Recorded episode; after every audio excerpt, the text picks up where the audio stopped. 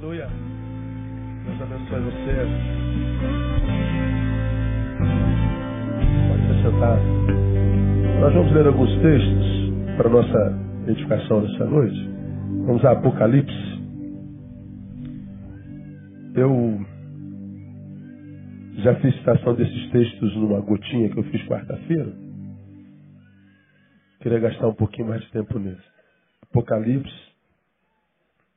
Vamos começar no capítulo 2.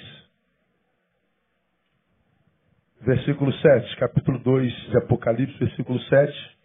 Apenas a primeira parte. Olha lá, vamos juntos? Quem tem ouvidos. Mais uma vez, vamos juntos? Quem tem ouvidos, ouça o que o Espírito diz à igreja. Agora vamos ao versículo 11. Está lá, vamos juntos? Quem tem ouvidos, ouça o que o Espírito diz à igreja. Ok, vamos mudar de versículo, vamos ao versículo 17. Vamos juntos? Quem tem ouvidos. Ok, então vamos agora ao versículo 29. Vamos juntos? Quem tem ouvidos, ouça o que o Espírito diz à igreja. Então vamos mudar de capítulo. Vamos para o capítulo 3. E vamos ao versículo 6. Vamos juntos? Quem tem ouvidos, ouça o que o Espírito diz à igreja. Agora vamos para o versículo 13, juntos. Quem tem ouvidos, ouça o que o Espírito diz à igreja. Mais um para a gente decorar, versículo 22, vamos juntos? Quem tem ouvidos, ouça o que o Espírito diz à igreja. Mesma coisa, mesma coisa, mesma coisa, mesma coisa. Apocalipse, todos nós sabemos, é um livro escatológico. Ele faz revelação sobre como seria ah, as coisas no tempo do fim, o que os, os dias que antecederiam o fim é, trariam para nós em qualidade de vida, em qualidade de nossa existência. Versa, portanto, sobre o que o grego chama de escatom, o escatom. O escatom é o último dia, é o fim, é o epílogo, é o ponto final. Né? Então é um livro escatológico. Esses versículos que nós estamos lendo é, são sete versículos que são similares, iguais, idênticos, mesmíssima palavra dita às sete igrejas que estavam na Ásia, para as quais essas cartas foram escritas no tempo do fim, para o tempo do fim. João estava em fuga na ilha de Pátimos, igreja perseguida, muita gente morta. João foge para Pátimos e em Pátimos ele tem a revelação de, de, da parte do Senhor de como seria o tempo do fim. O que aconteceria? E o livro de Apocalipse inteirinho, do início ao fim, vai revelando o que, que aconteceria no tempo do fim. Fala, sobre o escatom.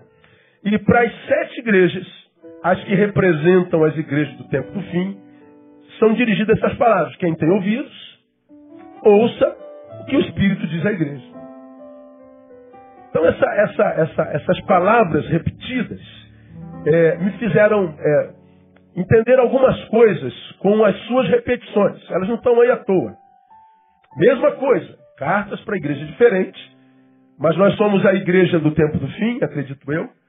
E estamos lendo as cartas, todas elas que foram direcionadas para aquelas igrejas que estavam em lugares é, é, distantes. Então, cartas a elas, mas na verdade que fazem alusão à igreja do tempo do fim, que são, são as igrejas de hoje. Portanto, essas cartas foram escritas para nós. E na, na, nas cartas, se existe uma coisa comum a elas, outras tem numa, tem noutra, noutra não, numa sim, duas não, uma sim, quatro não. Mas essa palavra tem em todas elas. Vocês que fazem parte da igreja do tempo do fim, vocês que fazem parte da comunidade dos santos que habitaria a terra no tempo do fim, vocês, quem tem ouvidos, ouça o que o Espírito diz à igreja. Aqui nós, nós, nós, nós aprendemos algumas coisas que eu queria compartilhar com você, que é a igreja de Jesus Cristo. Quantos são igrejas de Jesus Cristo aqui? Diga glória a Deus. Então é com você que o Espírito Santo está falando nessa noite. O que, é que esses versículos repetidos comunicam para mim e para você? Primeiro, comunica que o Espírito Santo vai falar até o último dia. Até o último dia. o dia em que Jesus virá resgatar sua igreja. Até aquele dia, que eu não sei quando, nem você. Vai ser como um relâmpago que sai do Oriente e se mostra no Ocidente. Assim será a vinda do Filho do Homem. Esse texto vamos dizer o que aconteceria na terra, mas diz que ele virá como um ladrão de noite. Sem que nós o esperássemos, ele vai chegar. E diz a palavra, ele vai resgatar os seus. Ele vai, diz lá Mateus, quando escreve sobre o, o, o, os últimos dias, ou, ou, o princípio de dores, diz, ele separará os bodes das ovelhas. Aos bodes, apartai-vos de mim maldito. Aos, às ovelhas, a, a, é, entra no gosto do teu Senhor. Toma por herança o reino que vos está preparado desde a fundação do mundo. Quando ele chegar, quando ele vier, ele está dizendo: Olha, eu vou falar, o meu espírito vai falar, o meu espírito vai se comunicar com a igreja até o último dia. O Espírito Santo, portanto, não se calará até o dia em que o Senhor vier resgatar a sua igreja. O Espírito Santo não nos abandonará até o dia que o Senhor vier resgatar a sua igreja. O Espírito Santo, disse Jesus quando foi assunto aos céus, não nos deixaria órfãos de maneira nenhuma. É o que ele está dizendo aqui. O Espírito Santo vai falar até o último dia. Essa carta é carta à igreja do último dia. A igreja do fim, ele fala, quem tem ouvidos ouça, ou seja, o Espírito vai falar. Então me ajuda, diga para quem está do seu lado, o Espírito Santo vai falar, irmão, até o final. A pergunta é, iremos todos ouvir? Essa é a pergunta. Porque o texto está dizendo, quem tem ouvidos ouça o que o Espírito diz. Então o Espírito está dizendo. Portanto, quando eu digo que o Espírito não se calará, nós estamos falando algumas outras realidades. Nós estamos dizendo que vamos viver a possibilidade da fé até o final. Porque a Bíblia diz que a fé vem pelo quê? O ouvir. Então, se o Espírito Santo fala, se comunica, e a sua palavra é nos comunicada através dele, então ele está dizendo, olha, nós podemos viver fé até o último dia, até o último instante. Ainda que nós vejamos o mestre dizendo assim, é, é, é, quando o filho vier, porventura, Encontrará fé na terra? Sim, vai encontrar. Artigo raro, em pouca gente. Coisas que não serão, coisa que não será comum entre os homens como é hoje. Porque quando nós vemos uma, vemos uma igreja como essa lotada, tem quase 500 links abertos na internet no mundo inteiro. E atrás de cada link desse tem mais uma multidão de gente. Todas as igrejas no Brasil, nesse exato momento, devem estar lotadas, ou quase todas elas, e a pergunta que a gente faz é: será que todos que estão dentro de uma igreja têm fé de verdade? Será que cada um de nós aqui sentado vive de fato uma vida de fé? Agora, será que essas igrejas estarão lotadas até o dia do fim? Lá no finalzinho nós teremos tanta gente assim, ainda interessada naquilo que a gente diz é de Deus? Bom, o Espírito Santo está dizendo, a possibilidade de que isso aconteça é real, irrefutável.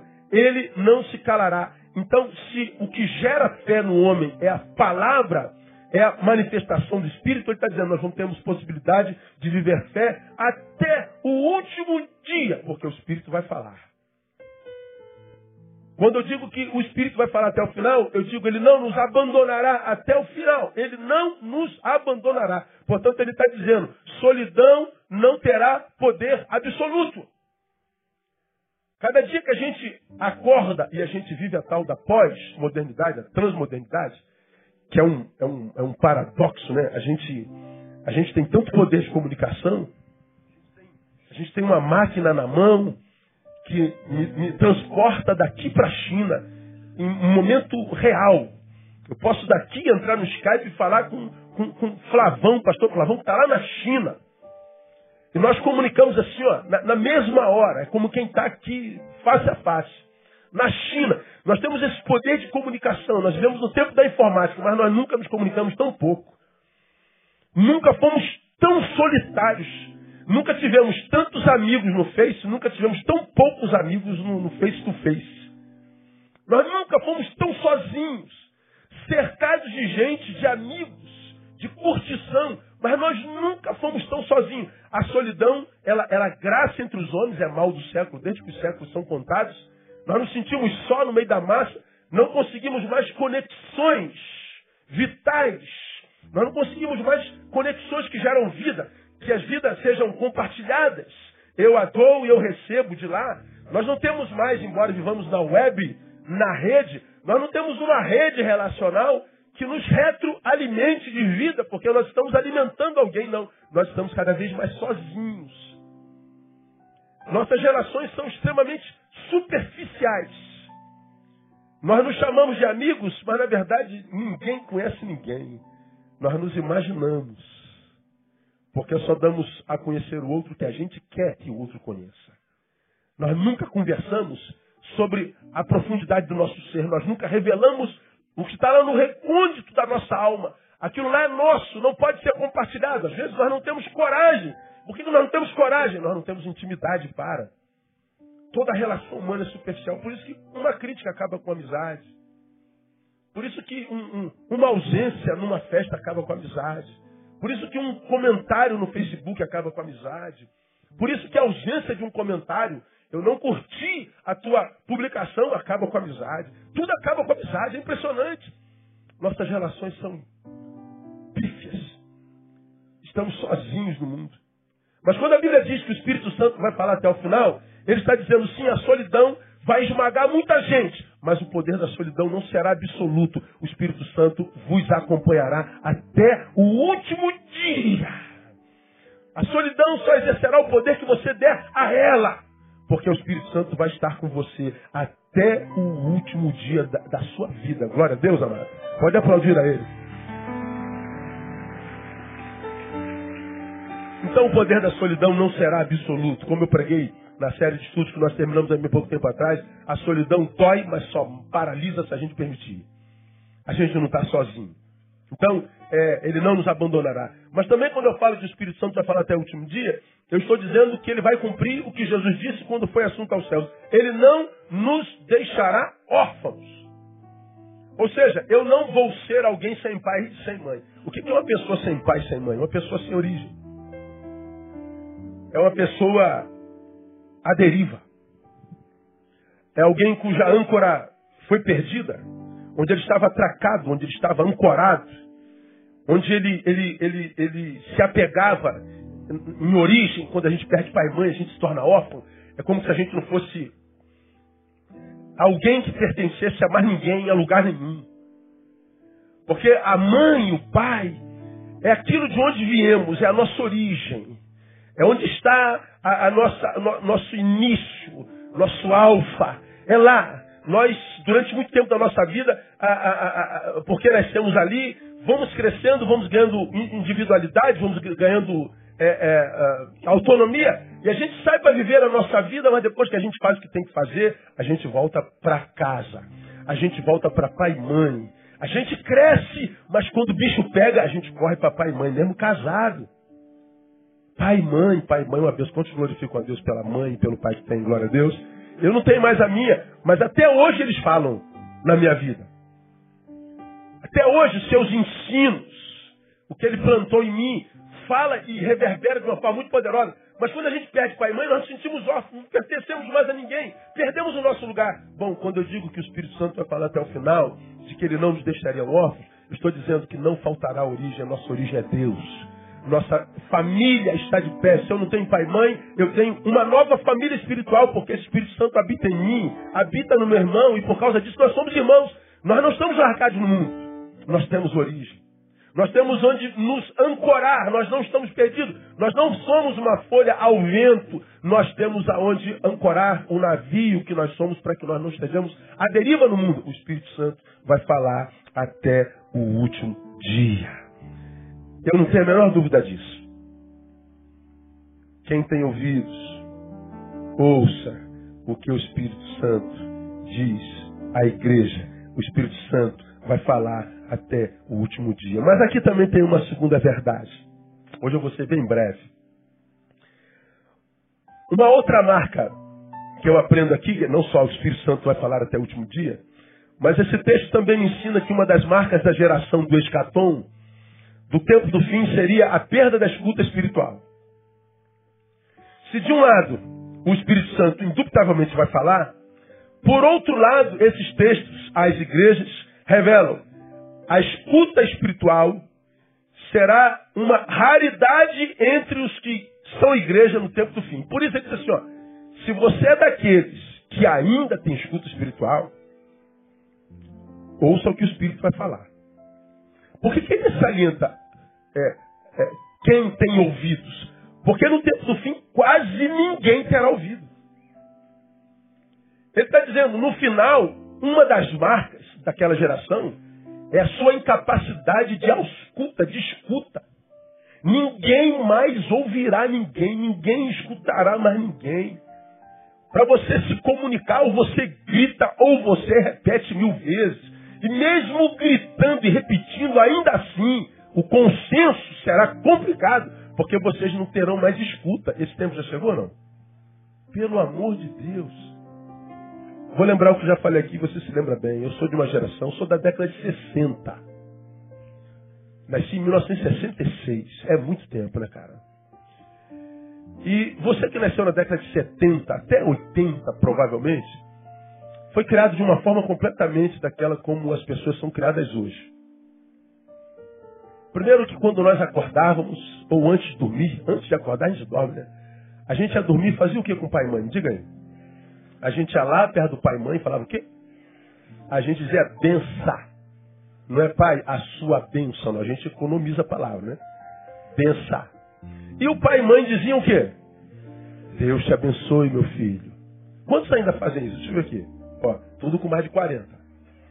Né? Ou perto disso.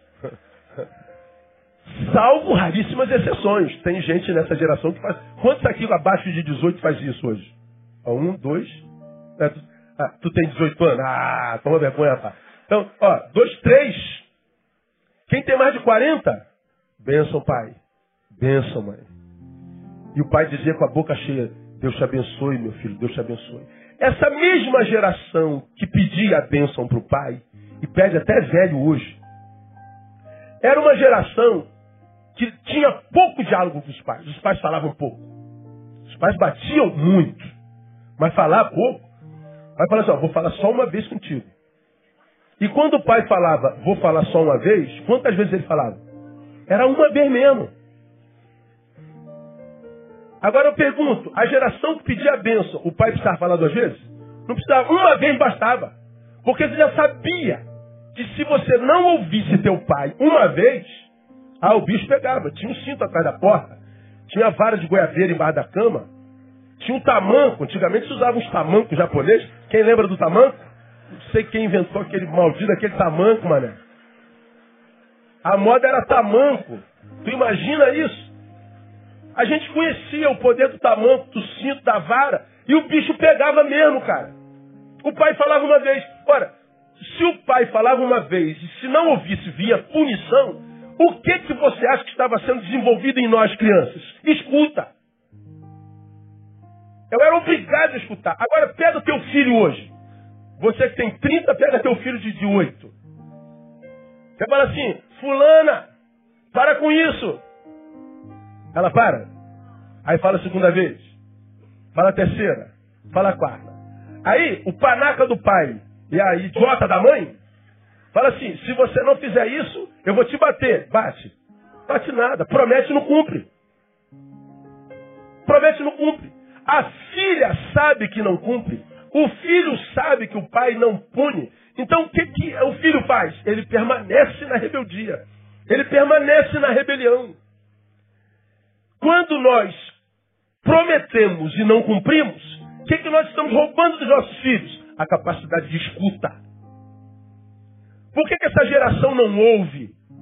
Porque ela não conhece limites. Porque ela é filha de uma geração de pais que promete e não cumpre. Por isso nós não escutamos. A criança, nós estávamos em culto, você se lembra disso? Ó, teu pai diácono batista, tradicional, que cantava cedo a vida as vagas procelosas são, lembra disso? A gente não sabe o que é isso até hoje, né? Cedo a vida as vagas procelosas são.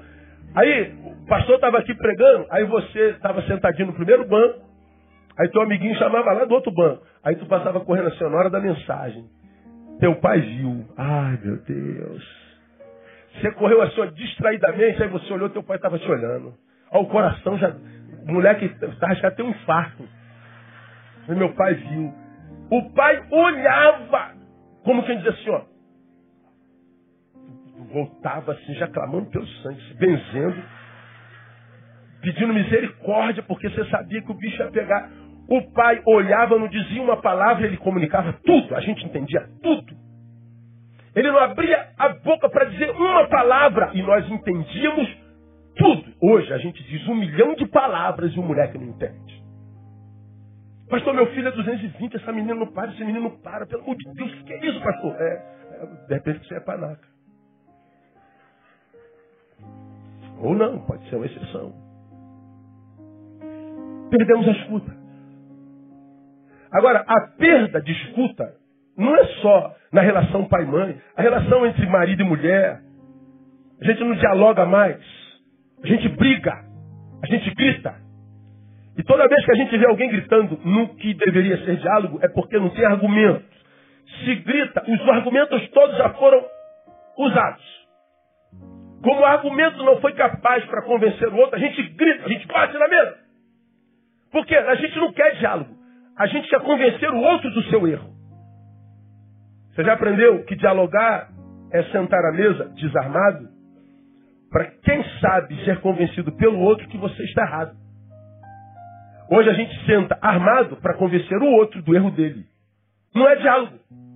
Como eu sei que você senta à mesa armado para me convencer do meu erro, eu venho também com uma arma mais poderosa que a tua para convencer você do teu. Não há diálogo, ninguém ouve ninguém. O outro está falando, mas está entrando aqui, está saindo aqui.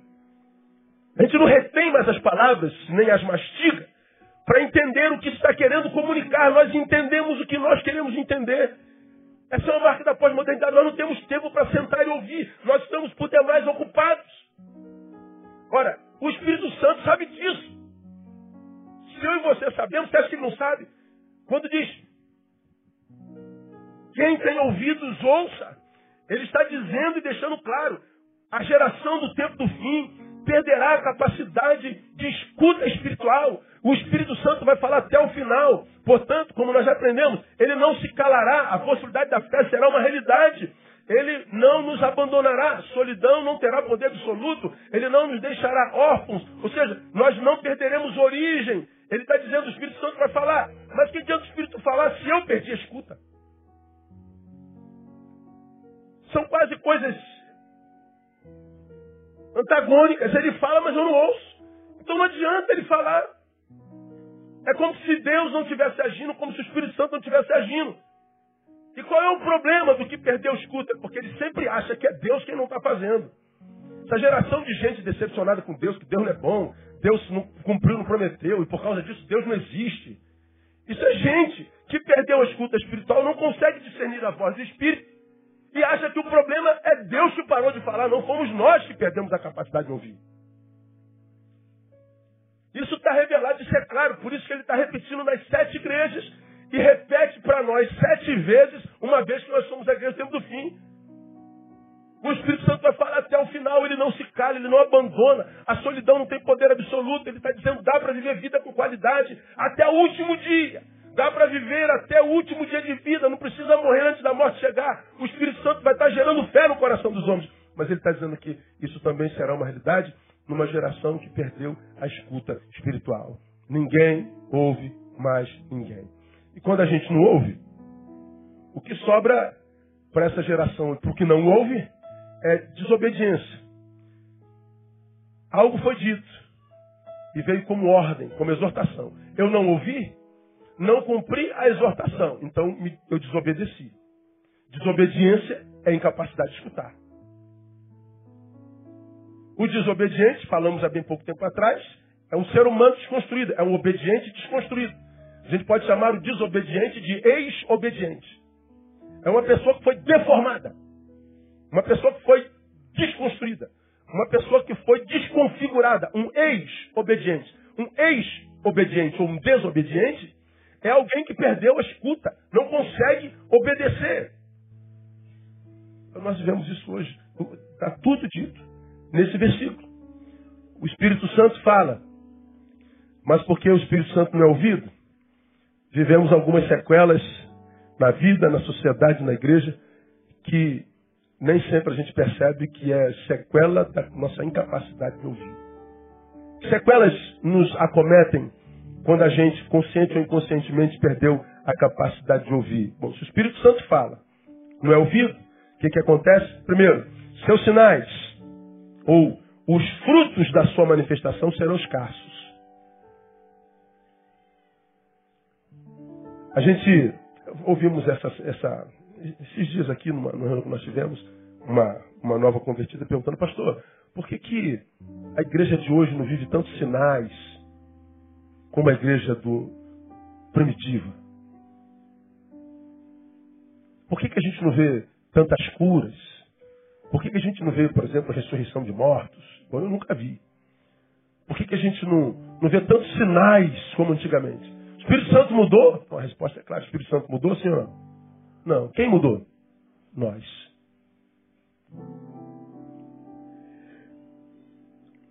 A Bíblia diz que Deus é um Deus em quem não há sombra de variação. Sombra. A possibilidade de mudar em Deus é impossível, não há sombra de variação. Diz que Ele é o mesmo ontem, Ele é o mesmo hoje e o será eternamente. Do mesmo jeito que Ele me amou ontem, me ama hoje, me amará amanhã. Do mesmo jeito que Ele abençoou ontem, Ele abençoa hoje, abençoará amanhã. Não há nada que eu e você possamos fazer para Deus me amar mais ou me amar menos. Ele vai me amar do mesmo jeito.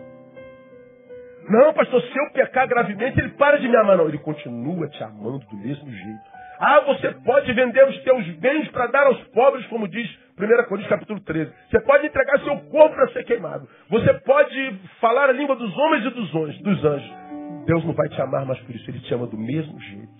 Nele não há sombra de variação. O que que muda? É a percepção do seu amor sobre nós. Quando eu perdi a escuta, portanto me deformei, eu sou um ex alguma coisa para pior. Deus não muda sobre mim, mas porque eu mudei, a minha relação com Ele muda. Como eu não sei que perdi a escuta espiritual e, portanto, mudei, quase sempre eu acho que quem mudou foi Deus. Quase sempre eu acho que quem mudou foi Deus. Aí, como você acompanhou pelas mídias sociais, semana passada, porque a semana começa hoje, entrou um maluco lá naquela boate lá da, da Flórida e matou 50 pessoas. E feriu 53. Era uma boate gay. Aí, quarta-feira, fiz estação disso, me espantei dos comentários que estavam na, abaixo das notícias dos mortos. A total falta de humanidade, a total falta de misericórdia. Aí agora à tarde me mandam um, um vídeo de um pastor de uma igreja batista na Flórida, dizendo que aquele atirador foi alguém enviado por Deus para matar aquelas pessoas cair. Depois você joga aí vê. É Deus punindo a sodomia. Vocês estão chorando a morte dessas 50 pessoas ou 49 pessoas? Eu choro o fato dos outros não terem morrido. Isso dito de um púlpito como esse aqui. Engravatadinho com o microfone na mão. Dizendo que fala em nome de Deus. Só que ele fala de um Deus que parou de me amar de tal forma que mandou um outro filho, um semelhante, para me matar tão barbaramente porque a minha condição sexual é diferente do pastor. Ou seja, se eu não sou hétero, Deus não me ama. Pelo contrário, ele me odeia ao ponto de me exterminar. A pergunta é: o que esse pastor está ouvindo na vida? Que Bíblia ele está lendo? Que Deus é esse que ama o hétero, não ama o homo? Que Deus é esse que ama o branco, não ama o negro? Que Deus é esse que ama o rico, não ama o pobre? Que Deus é esse que ama o que está com saúde, mas odeia o doente? Que Deus é esse que faz acepção de filhos? Se você e eu somos capazes de amar nossos filhos, que são completamente diferentes uns dos outros. E há pais que amam, e amam muito, e de igual forma o seu filho homo e o seu filho hétero. Se um ser humano caído é capaz de amar um filho homo, como que um idiota de um pastor pode imaginar que Deus não ama? Como que um crente pode imaginar que Deus não ama? Não ouviu nada, não entendeu nada, não escutou nada do que foi ensinado a vida inteira, perdeu a escuta espiritual. Essa qualidade miserável de vida que a sociedade vive, a vive porque nós perdemos a escuta. Nós não conseguimos discernir o que os sons que chegam a, nossa, a nossos ouvidos por palavras uma do lado da outra, letras que compõem palavras que do lado da outra formam frases. A gente escuta, mas não discerne. E a gente vai vivendo barbaridades. Foi Deus quem mandou aquele assassino. Cara, eu vejo os negócios desses e fico estarrecido. Não entenderam absolutamente nada. Deus não muda, meu irmão, Deus continua o mesmo, Deus não muda. Escuta que eu vou falar para você. Você está aqui no maior buraco da vida, vivendo o pior momento da sua vida. E você pode ter feito a maior desgraça na tua vida. Olha, o que Deus sente por você não mudou uma vírgula. Ele te ama do mesmo jeito. Catuca alguém fala assim, Deus te ama do mesmo jeito. Fala bem. Mas pastor, de diante, pastor, o senhor não sabe o que, que eu fiz? Deus sabe. Eu te garanto que, independente do que você tenha feito, Deus continua te amando do mesmo jeito. Ele não desistiu de você. O que aconteceu porque você fez o que fez foi que os seus sinais, as suas manifestações, os frutos do, do seu mover se tornaram escassos. Não quer dizer que ele não esteja falando, não quer dizer que ele não esteja se movimentando, que ele não esteja se manifestando. O que acontece é que nós não percebemos isso. Se o Espírito fala e eu não ouço, o que acontece é que os seus sinais serão escassos.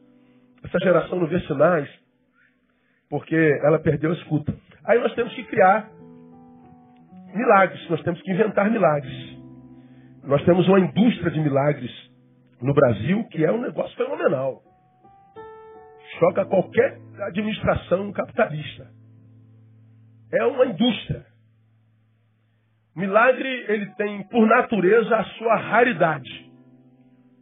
Ou seja, é algo escasso, que acontece de quando em quando, e que porque é milagre, a gente não vê acontecendo toda hora. Agora, se você liga a televisão, você vai ver a indústria do milagre. Qual é o teu milagre?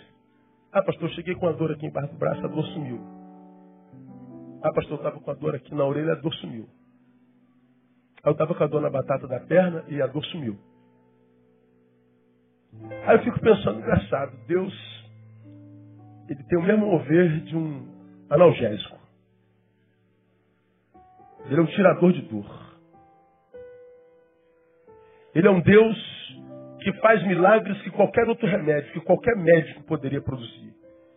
Seus milagres se assemelham àquilo que o terapeuta faz na alma de um doente, de um depressivo. Seu sinal é semelhante a um antidepressivo que faz o que não dorme de jeito nenhum dormir. Isso é uma indústria. Os milagres não acontecem aos borbotões como queremos acreditar porque nós estamos sentindo dor. Como você me tem ouvido pregar aqui nesses últimos anos, a mensagem da igreja contemporânea é pare de sofrer. Aí vem Paulo, o herege, Paulo não devia ser crente, escreve a Timóteo e diz, sofre comigo, como bom soldado de Cristo Jesus. A igreja diz: pare de sofrer. Brota. Porque todos nós estamos sofrendo. Em alguma área da vida, em algum instante desse tempo, nós estamos sofrendo. E a mensagem é: pare de sofrer. Vem Paulo diz a Timóteo: sofre comigo. É uma, uma mensagem pessimista. Paulo devia ter sido crente. Paulo, você não sabe com quem você tem aliança, Paulo. Você não sabe a quem você serve, Paulo. Como é que você está pedindo para eu sofrer contigo? Ele tem que acabar com o sofrimento. Paulo não, tem sofrimento que ele não acaba. Ele nos capacita para suportá-lo. O sofrimento é inerente à existência. O milagre não acontece toda hora. Ele não nos tira de toda adversidade. Ele não nos livra de toda dor. Ele nos capacita para sermos livres da dor, mas também nos dá capacidade para lutarmos contra a dor e vencê-la. Ele nos dá capacidade de suportabilidade. Ele nos dá capacidade de transcendência. Sua palavra é muito mais profundo do que você possa imaginar. Então, muito do que a gente vê como manifestação de Deus não tem nada a ver com Deus. Nada. Engano, indústria, comércio. E por que, que é, tem que ser assim? Porque o Espírito fala, mas nós perdemos a escuta. E não tem jeito, irmão. Não escutou, desobedeceu. O que sobra é consequência. Você já me ouviu falar aqui algumas vezes Toda vez que eu falo do meu pai, eu me emociono. Toda vez que eu falo do meu pai, eu choro. E meu pai está morto há 23 anos. Esse pai que eu tanto admiro, que tanto amo, só me bateu uma vez. Você se lembra disso? Tinha 10 para 11 anos. Viciado em bola de gude. Não tinha um pouco mais, uns 12, 13 anos. Tão fominha de bola de gude. E num domingo desse da vida, meu pai vem para a igreja e eu esqueci que era domingo e perdi o horário de vir para a igreja. Eu falei, sabe, vou morrer, sabia que vou morrer.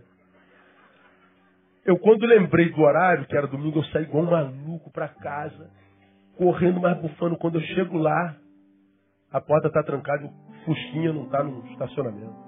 Falei, caramba, meu pai já foi para a igreja, o que, que eu faço? Sentei na porta e fiquei até o culto acabar. Devia ser às 5 horas da tarde culto era às sete e meia, meu pai era diácono, saía de casa às cinco horas, morava no Jacarepaguá. E um desespero total, amplo e restrito. Quando meu pai volta, tinha uma, eu me lembro como se fosse hoje, tinha uma esperança. Meu pai, tomara que o culto tenha sido uma bênção. Tomara que o pastor tenha assim, ministrado uma palavra que tenha alcançado o coração do meu pai. E meu pai venha com um espírito bem perdoador quando meu pai chega, eu estou sentado na porta, sujo, suado. E meu pai fala assim, por que você não chegou na hora do culto? Pai, esqueci, estava jogando bola de gude. Ok. Aí eu perguntei, como foi o culto? Benção. Entre, entrei. Vai pro quarto, pro quarto. Quase que, como eu falei, me benzendo, pedindo a Santo Antônio, São Tadeu, São, tudo que é Meu pai pega um fio, fio, Doeu aí, né, irmão? Imagina aqui. Fios, fio. Fio é isso aqui, ó. Fio. Você vai apanhar. Papai nunca te bateu, mas eu preciso te bater. Para que isso nunca mais aconteça.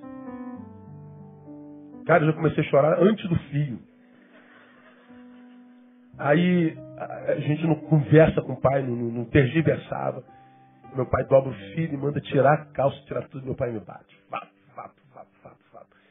E eu chorava, não só porque meu pai me batia com o filho, mas porque minha mãe do lado estava calada, não me defendeu.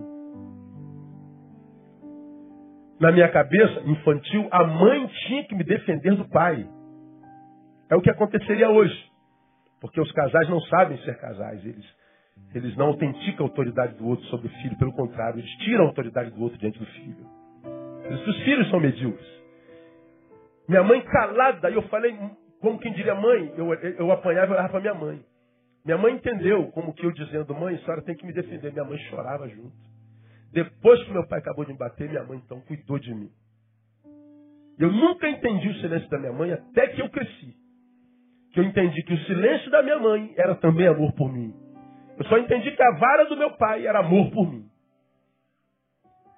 que a surra do meu pai era amor. Na hora não, é como diz a palavra, nenhuma correção parece no momento motivo de gozo. Mas depois produz um fruto, um fruto pacífico de justiça naqueles que por ela têm sido exercitados. A administração da disciplina só será entendida e absorvida como bênção depois. Na hora é só dor mesmo. Na dor não é raciocínio. Quem pensa com dor de dente? Ninguém pensa. Na dor é só castigo mesmo. Meu pai me bateu uma única vez. Hoje, depois de tantos anos, eu louvo a Deus pela vida do meu pai, pela sua, porque se meu pai não tivesse me batido mostrando a importância da igreja para mim, eu não estaria aqui hoje pregando para você. A surra do meu pai era a forma dele dizer: Eu me preocupo com a tua vida espiritual.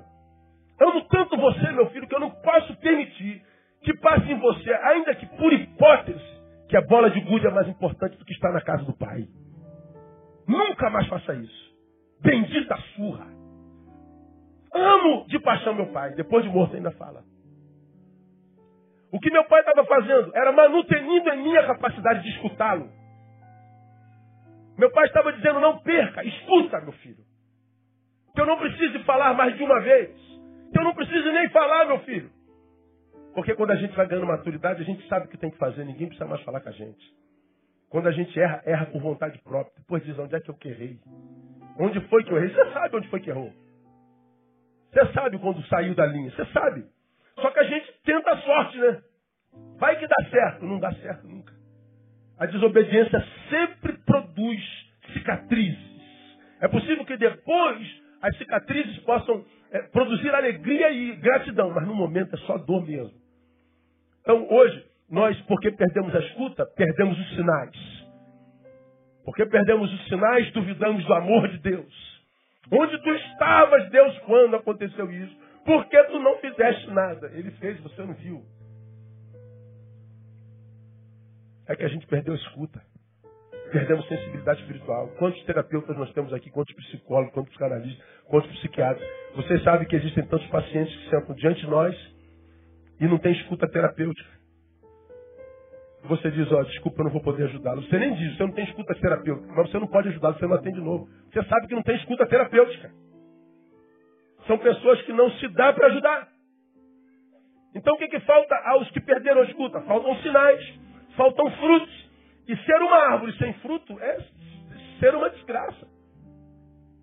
Agora, quando eu ouço quem tem ouvidos ouça, quem tem ouvidos ouça, ele está dizendo? E o, Espírito Santo vai falar até o final? E o Espírito Santo não vai abandonar, o Espírito Santo não vai te deixar órfão, o Espírito Santo vai, vai, vai arrefecer o poder da solidão. Você pode viver qualidade até o final da sua vida, né? Mas é, trabalha a tua escuta, porque senão falta na vida sinais, falta na vida frutos. Mas porque o Espírito fala e eu não ouço, acontece uma outra coisa.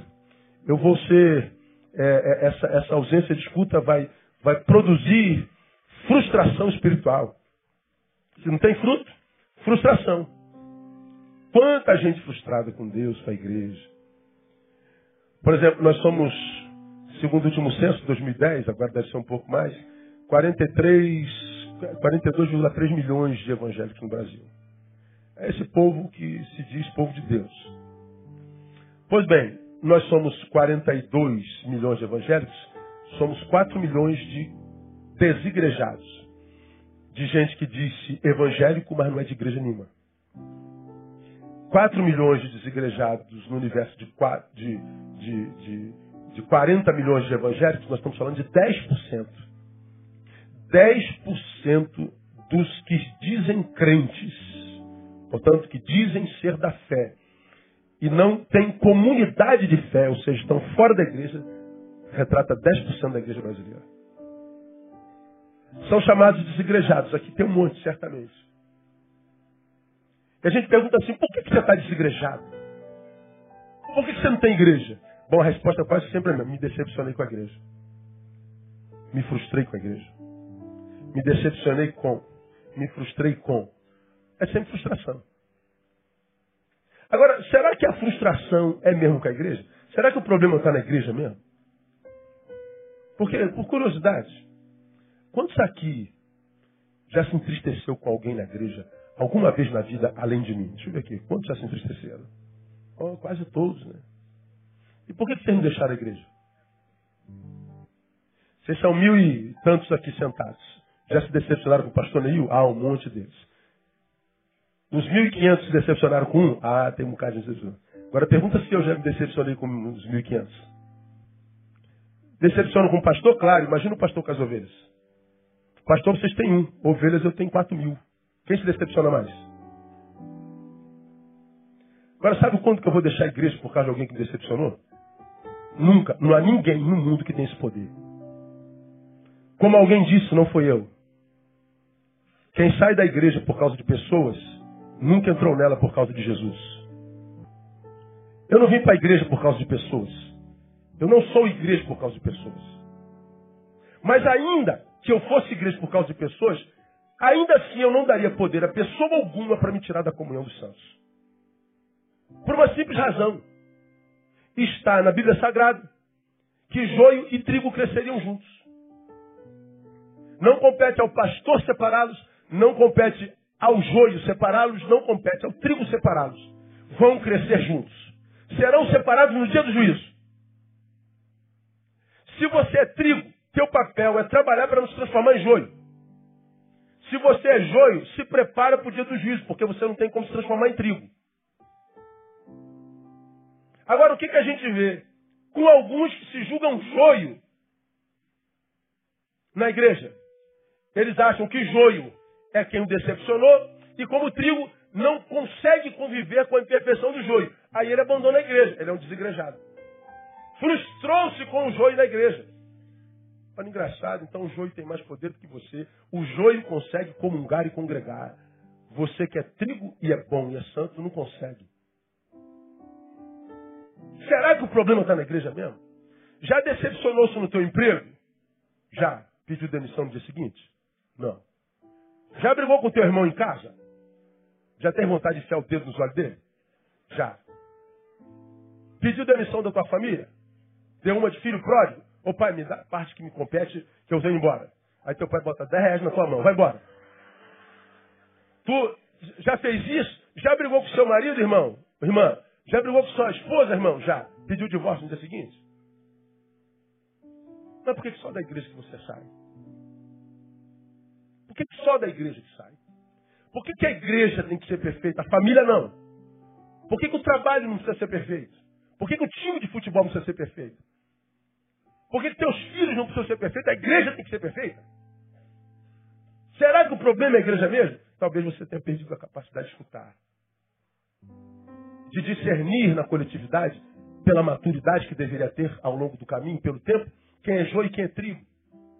E ouvir o que Paulo diz, que a gente deve se apartar de todo irmão que não anda segundo a tradição que de nós receberam. Então, pelos frutos os conhecereis. Se eu sei que na minha congregação tem gente que não anda segundo a tradição que recebeu, como diz Paulo, eu não colo com esse irmão, eu colo com aquele. Porque se há quem não é igreja na igreja, quem tem que sair é quem não é igreja, não eu que me digo igreja. Agora, por que, que nós vivíamos essa desegrejação? Desegre, desegre, desegrejação? É porque perdeu escuta. É só isso. Aí o que sobra é o quê? Frustração. É,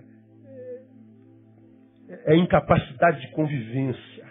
Porque a convivência só é possível através do diálogo. Ninguém consegue sentar por muito tempo com quem não se fala.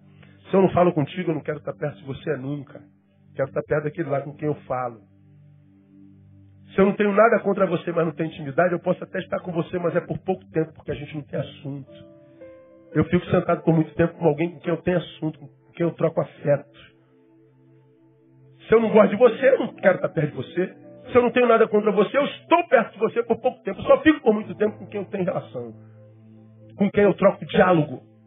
Com quem eu troco palavra. Agora, se eu troquei palavra um dia, mas perdi a escuta, bom, a gente para de falar com quem a gente sabe não ouve. Você está começando uma relação de amor, aí tu vive mandando palavras de carinho. Poxa, você, meu jardim. Poxa, te amo muito. Pô, você é meu anjo. Você tá... Aí o outro só manda. Aham. Uhum. Obrigado. Valeu. O que, que você faz? Para de falar, pô. Finalzinho você diz, vai pro diabo descarrega então. Pô, não, não vem nada de lá, mano. Você está plantando palavras doces, você quer colher açúcar, pô. Mas não vem nada de lá. Uhum, uhum. Obrigado. Pô, tu para de falar. A palavra é retroalimentada pela palavra. Palavras alimentam palavras e nos fazem produzir palavras. Se eu falo e ninguém ouve e ela não retorna, eu paro de falar. O que se estabelece é o silêncio e o fim da relação. Então, quando a Bíblia diz que o Espírito Santo vai falar até o final, mas se eu perder a escuta, acabou a relação, irmão. Perdemos o que eu chamo, e você já me ouviu falar mil vezes, a bênção da permanência. A relação vai arrefecendo, a gente vai perdendo sabor. A gente vai morrendo devagar. E quando a gente morre, a primeira marca é a ausência de apetite. Nada apetece um defunto. Nada apetece um morto. Espírito fala, mas porque não é ouvido, seus sinais serão escassos. Tal escassez, evidentemente, produziria muita frustração espiritual. E tal frustração promoveria o quê? Apostasia em grande número. Segundo Tessalonicenses capítulo 2.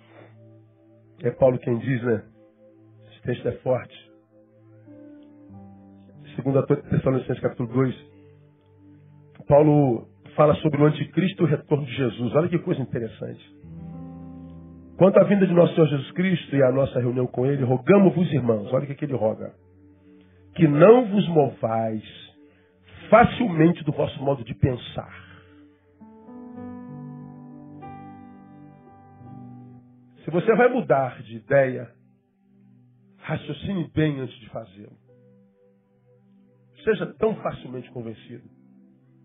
Então Paulo está dizendo, quanto ao retorno de Jesus, ou seja, quanto ao escatom, Antes desse escatom, muitas ideias perambularão entre vocês que mexerão com a sua forma de pensar, com a sua forma de enxergar as coisas espirituais. Está falando da verdadeira batalha espiritual que você já aprendeu, que se dá aonde? No campo das ideias. Verdadeira batalha espiritual não é aquela que acontece na terça-feira, no culto de 15 horas da irmãzinha do culto da libertação do demônio que traz gente para a igreja. Você já ouviu falar sobre isso aqui? A verdadeira batalha se dá no campo das ideias. A Bíblia diz que Satanás entrou em Judas e ele foi tratar com os pretores como havia de prender Jesus. Judas estava endiabrado, endemoniado, mas ele não deixou de perceber o valor do dinheiro. Ele foi ganhar dinheiro com o nome de Jesus. Você já imaginou que todo mundo que ganha dinheiro com o nome de Jesus está endiabrado? Quanta gente endiabrada hoje na igreja? Judas está lá discutindo como ganhar dinheiro com o nome de Jesus. Ele está discutindo. Ó, tem, um, tem, tem um, produto bom que vocês estão querendo que vocês tenham. Tem o um Messias. Quanto vocês pagam por ele? Provavelmente ele ah, dou 20. Não, que 20 o quê? Eu quero 50. Que é isso? Você está maluca? Vamos fechar em 30? Beleza, fechar em 30. Ele está lhe vendendo um produto que não pertence. E diz que Satanás entrou em Judas. Não babou, não falou com voz estranha, não botou a mão para trás, não grunhiu, mas está endemoniado. Ele volta para casa para se encontrar com Jesus lá no, no, campo. Ele podia ter se arrependido, ele podia ter mudado de ideia, ele teve tempo. Mas não, ele para no meio do caminho e fala assim: como é que vão saber que é Jesus? Jesus se veste igual às ovelhas. Jesus fala igual a elas. Jesus não consegue ser distinguido na multidão por causa da sua roupa, da sua linguagem, da sua postura. Olha, vocês precisam saber quem é Jesus. Como é que a gente vai saber? Ah, já sei, quem o beijar. E ele vai e sabe que o beijo é a troca do afeto mais profundo. O beijo a gente só dá em quem a gente ama e tem intimidade. Judas sabia exatamente o que estava fazendo, completamente em si, endemoniado, completamente em si. Porque o que mudou nele foi a ideia. Seu senso de valores adoeceu. A verdadeira batalha espiritual se dá no campo das ideias. Na ideia. Aí Paulo diz: Não vos movais facilmente do vosso modo de pensar, nem vos perturbeis. Veja, quer por espírito, quer por palavra, quer por epístola, como enviada de nós, como se o dia do Senhor estivesse já perto. Paulo está dizendo: a, haverá perturbação por mover espiritual, uma palavra, um escrito. Tudo na mente. Tudo aqui. É aqui que a desconstrução acontece. Aí ele diz no versículo 3: Ninguém de modo vos engane. Porque o retorno, isso não sucederá sem que venha primeiro a apostasia. Olha a apostasia aí.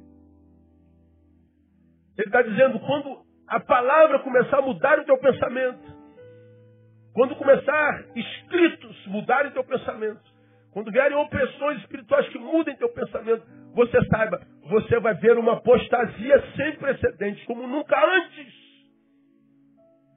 Gente abandonando a fé, sendo deformado na sua identidade espiritual, perdendo a escuta espiritual. Você vai ver isso aos borbotões. Você vai ver mais ex-crentes do que crentes. Você vai ver mais gente abandonando o altar do que se aproximando dele. Você vai ver de tal forma a gente se abandonando o altar. E você vai, ver, você vai ver de tal forma gente que não tem condição de dar no altar, que você vai ser tentado a desistir da mensagem por causa dos mensageiros.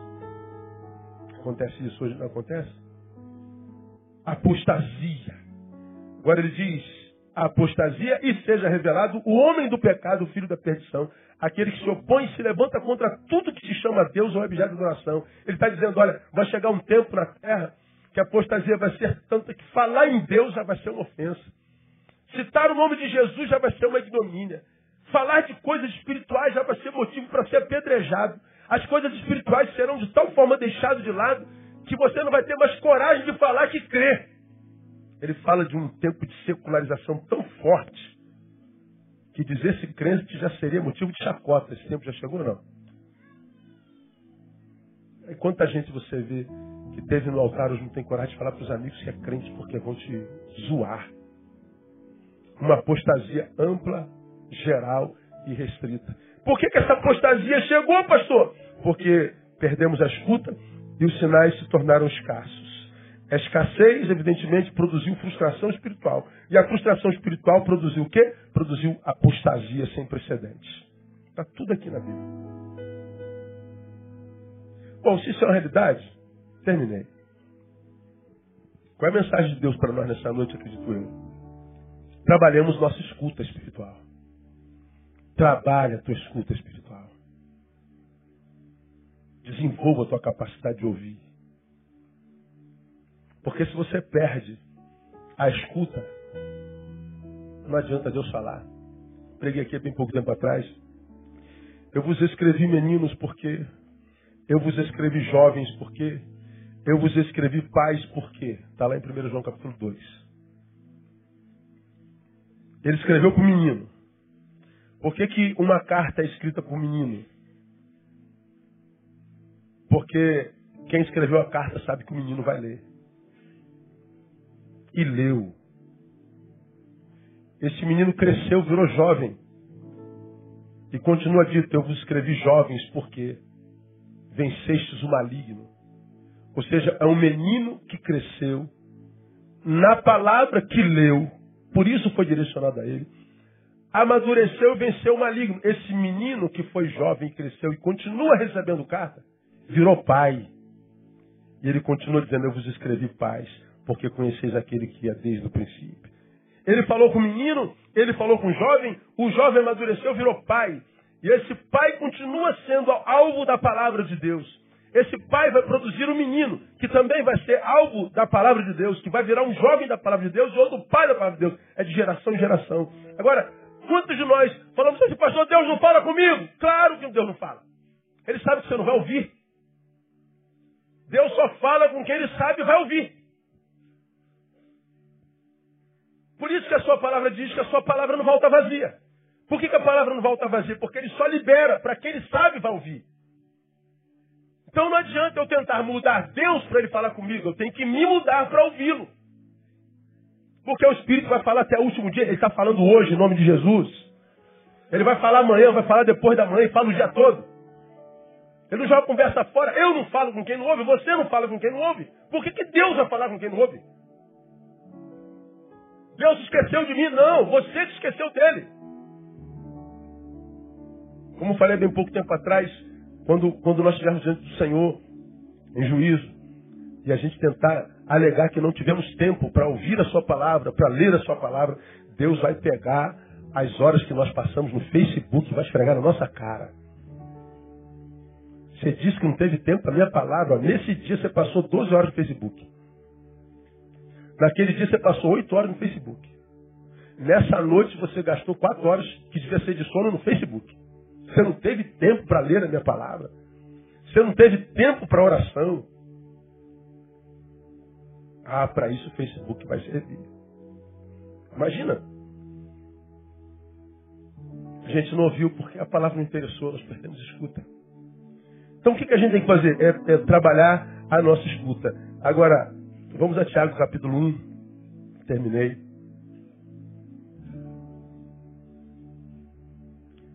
Tiago 1, 19 diz assim, ó. Saber isto, meus amados irmãos. Não fala com estranho, não, ele fala com irmão. Todo homem seja pronto para quê? Para ouvir. Tardio para falar. Tardio para se irar. Todo homem seja pronto para ouvir. Tardio para falar. Ouça muito mais do que fala. Pergunto: nós ouvimos mais ou falamos mais? Falamos mais. Quantas bocas você tem? Uma. Quantos ouvidos tem? Dois. Tem, você tem 50% a mais de ouvido do que de boca. Então era para você ouvir pelo menos 50% a mais do que. Você tem 100% a mais. Era para você falar metade do que fala e ouvir o dobro do que ouve. Mas nós não ouvimos e falamos. Falamos, falamos, falamos, falamos, falamos. Fala com a boca e fala com o dedo. Você não consegue não emitir uma opinião. Você não consegue não fazer um comentário. Ninguém perguntou nada, você está se metendo na vida de todo mundo. Ninguém interessa o que você pensa, mas você vai falando o que pensa todo mundo. E vai dizer, não, pastor, eu sou sincero, né? Pastor, eu falo mesmo na lata. Você não é sincero. É sinceridade, eu chamo de sincerismo. Sinceridade é aquilo que a gente usa para falar, para edificar. O sincerismo a gente usa para humilhar, para acusar. O ismo pressupõe a doença da sinceridade. Porque se você é sincero, quer usar sinceridade para abençoar, faz como diz a Bíblia, dizer a verdade em amor. Consegue falar a verdade para alguém em amor agora? Não, então não diga a verdade agora, diga amanhã. Fique em silêncio. Não, pastor, eu sou sincero, eu digo mesmo na lata. A, forma como você está dizendo é verdade? É. Mas a forma que você está dizendo vai fazer bem? Não, mas você diz assim mesmo. Aí você não tem noção de quanta gente você está machucando no caminho com o teu sincerismo, porque fala demais, mas não consegue ouvir. Está blindando o céu sobre a tua cabeça. Porque quem fala muito peca, quem ouve pouco peca. Os nossos pecados fazem dissensão entre nós e o nosso Deus. Toda vez que a gente pensa pecado, a gente pensa adultério, a gente pensa roubo, a gente pensa violência, a gente pensa morte. Não. Se a Bíblia diz Seja pronto para ouvir e você não é pronto para ouvir. Quero ouvir ninguém. Hum, pecou, irmão. Tardinho falar, tu fala rapidinho, tu corre para dar notícia. Pecou, irmão. Sonegou o bem impossível. Pecou, irmão. Agora olha o versículo 23. Pois se alguém é ouvinte da palavra e não cumpridor, é semelhante a um homem que contempla no espelho o seu rosto natural. Aquele homem do espelho só dura o tempo que você está diante dele. Então você está de passagem, então sumiu de lá. A vida vai ser a mesma coisa, a vida vai ser assim, vai passar por você, mas de passagem. Você não vai conseguir viver, captar a vida, você vai existir. A vida foge que sobra para você é existência. É empurrar a existência com a barriga. Jogando com a sorte, vamos ver se dá certo, sempre dá errado. Vivendo interrupções de processos desde que nasceu. Começa tudo, não termina nada. Tudo que começa vai à falência, tudo que começa acaba. Nada dá certo. Meu Deus do céu, até quando? É porque é como no espelho. Você ouve, mas não pratica. Agora, vamos ler o 24.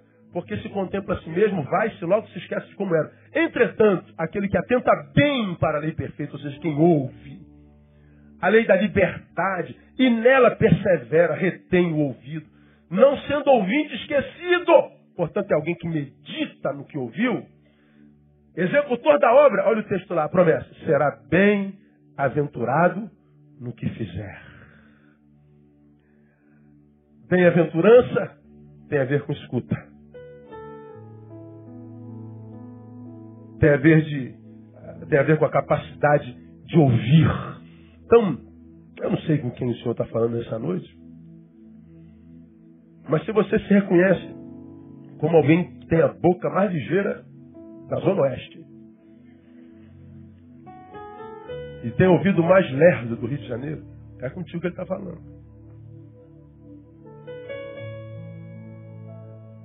Exercitar o silêncio. Exercitar a capacidade de reter sem compartilhar como foi perguntado. E mais, exercitar a escuta, de sentar e ouvir pacientemente, mesmo que a verdade doa. Ouça quem te ama, ouça teus pais. Ouça o que, que a tua mulher está te dizendo. Ouça o que teu marido está falando. Ouça teus pais, porque ninguém nessa vida te ama mais do que eles. mesmo quando o pai usa o fio, usa a vara, estraga o nosso prazer, ele estraga o nosso prazer por amor. Tem muita gente dando prazer à nossa vida por ódio. Ouça teus pais, ouça a palavra. Exercita a escuta. Porque uma das marcas dessa geração é a perda total da escuta. E como eu sei que o Espírito Santo vai falar até o finalzinho, eu quero ouvir o Espírito Santo até o finalzinho. E se eu tiver que deixar de ouvir todos os homens para continuar ouvindo o Espírito, eu me ensurdeço para os homens. Porque às vezes os homens dizem tantas abobrinhas, tantas coisas ruins a teu respeito, que você adoece e não quer ouvir mais ninguém e acaba por não ouvir nem o Espírito Santo de Deus. E o Espírito Santo vai falar até o último dia. Quem tem ouvidos, ouça o que o Espírito diz à igreja. E que no final disso, se você ouviu, seja bem-aventurado em tudo que você fizer. É a promessa de Deus para o teu coração. Que Ele te abençoe, te dê graça e te ajude a praticar e viver isso em nome de Jesus. Recebe essa palavra? Um aplauso dele bem forte. Ministério Pé.